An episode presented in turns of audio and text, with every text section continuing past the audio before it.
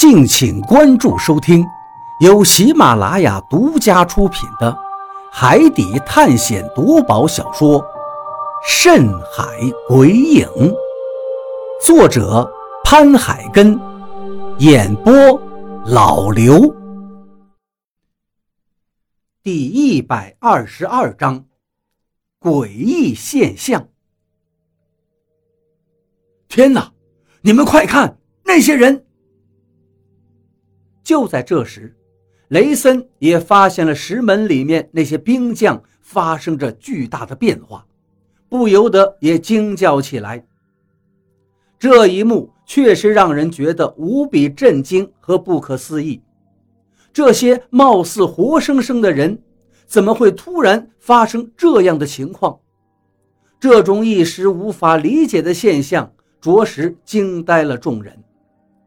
与此同时，比利他们这些被鬼吓得落荒而逃的人，此时也因为听到雷森的话，回过头来，然后也全部惊呆了，一个个瞪大眼睛，那吃惊的表情比刚才刚打开石门见到那群活人还要加剧几分，因为没有人能解释得清这到底是发生了什么，眼前的这一幕。实在是太过诡异，太过离奇了。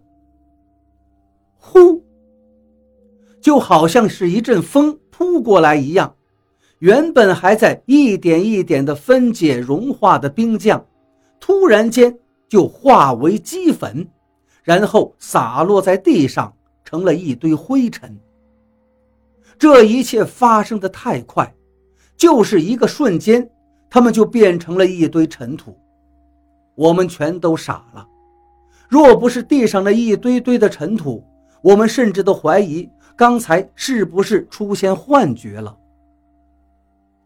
这时，李博士若有所思地说道：“这，难道就是传说中的氧化吗？”氧化，大家都是一愣。我倒是听说过一些。古墓中因为长期的尘封，造成里面形成了类似真空的环境。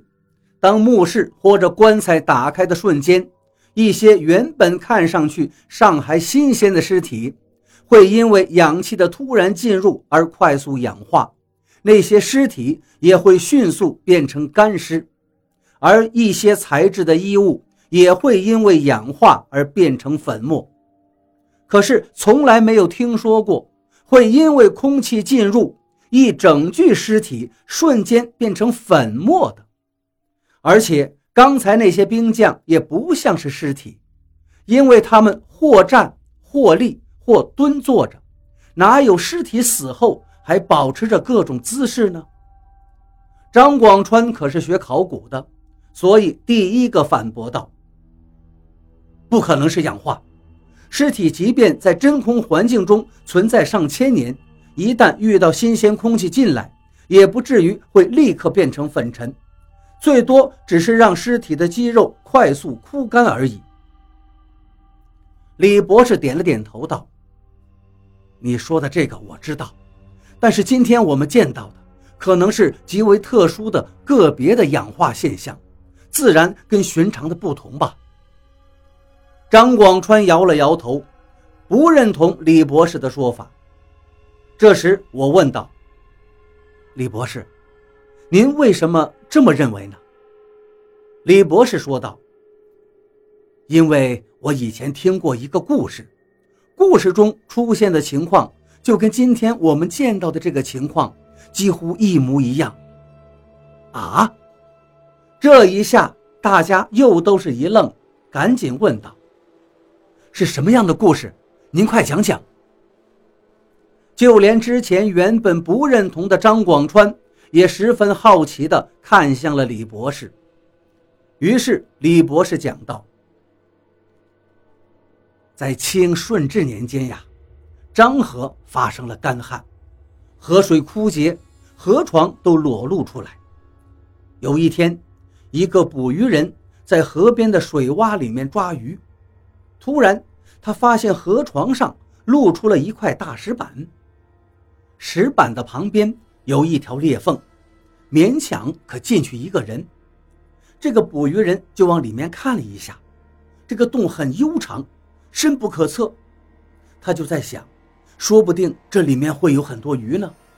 于是他先把两只脚伸进洞穴里，再缩紧身子就钻了进去。进去之后，走了几十步，他就被面前的一个巨大的石门挡住了去路。他就用力推石门，但石门是纹丝不动。无奈之下。他返回到了地面。这个事情一定有蹊跷。渔夫回去之后就告诉了左邻右舍，大家伙听完之后也认为这说不定是个发财的机会，于是约定第二天一同去看看。第二天，他们都来到了大石门前，费了九牛二虎之力，终于把石门推开了。大家都涌到门口一看，顿时。都被眼前的景象惊呆了。只见那石屋里面全都是美女，而且一个个姿色绝伦、倾国倾城。有的端坐着，有的互相依偎着，还有的躺卧着，分成了两行，一个个都是栩栩如生。但是这种美妙的画面并没有持续太久，只是一转眼间，这些女尸。就化为灰烬，委顿于地了。石屋还很大，他们就走到了里面，见中间放了一张石床，床上躺着一个老年男子，戴着官帽，穿着朝服，像是一个王侯的模样。在石床的前头还立了一块石碑。这些渔人当中啊，有个人认识上面的字，走近上前一看。原来这个戴着官帽、穿着朝服的老者，就是魏武帝曹操。在他们这些人看来，曹操呢是个白脸的奸臣。于是他们纷纷拿起鱼叉、棍棒，对着这个尸体又打又戳，以此发泄心中的愤怒。故事讲到这里，李博士看了大家一眼，道：“你们看。”这个故事里面的情况，是不是很像我们刚才见到的情况？这一下我们都听呆了，这哪里是很像，分明就是一模一样啊！于是我赶紧问道：“那后来呢？有人知道那到底是怎么回事吗？”李博士点点头道：“后来呀，有人对这种现象进行了分析。”认为那些美女是被活生生憋死殉葬的。由于墓室里面地气凝结，所以一打开石门之后，他们乍看上去就像刚断气的人一样。但是渔夫们进屋之后泄露了地气，所以那些美女就化作灰尘了。只是因为曹操的尸体使用水银装殓的，所以他的肌肤并没有迅速的腐烂。说到这儿，李博士笑了笑道：“当然了，这只是一个民间故事，并没有经过历史考证。而至于那些美女为何会化作灰尘，也没有更确切的解释。不过，有一点可以说明，那就是这种现象一定会跟新鲜空气进入有直接关系。”听到这儿，我们都纷纷点头。显然，李博士说的这个故事确实很好的解释了眼前的这个情况，那就是因为空气进入的缘故。我们打开石门的时候，那些兵将还犹如活人一般，活生生的存在于我们眼前。也就是说，在打开石门之前，他们已这样存在着很多年很多年了，直到石门外边的空气对流之后。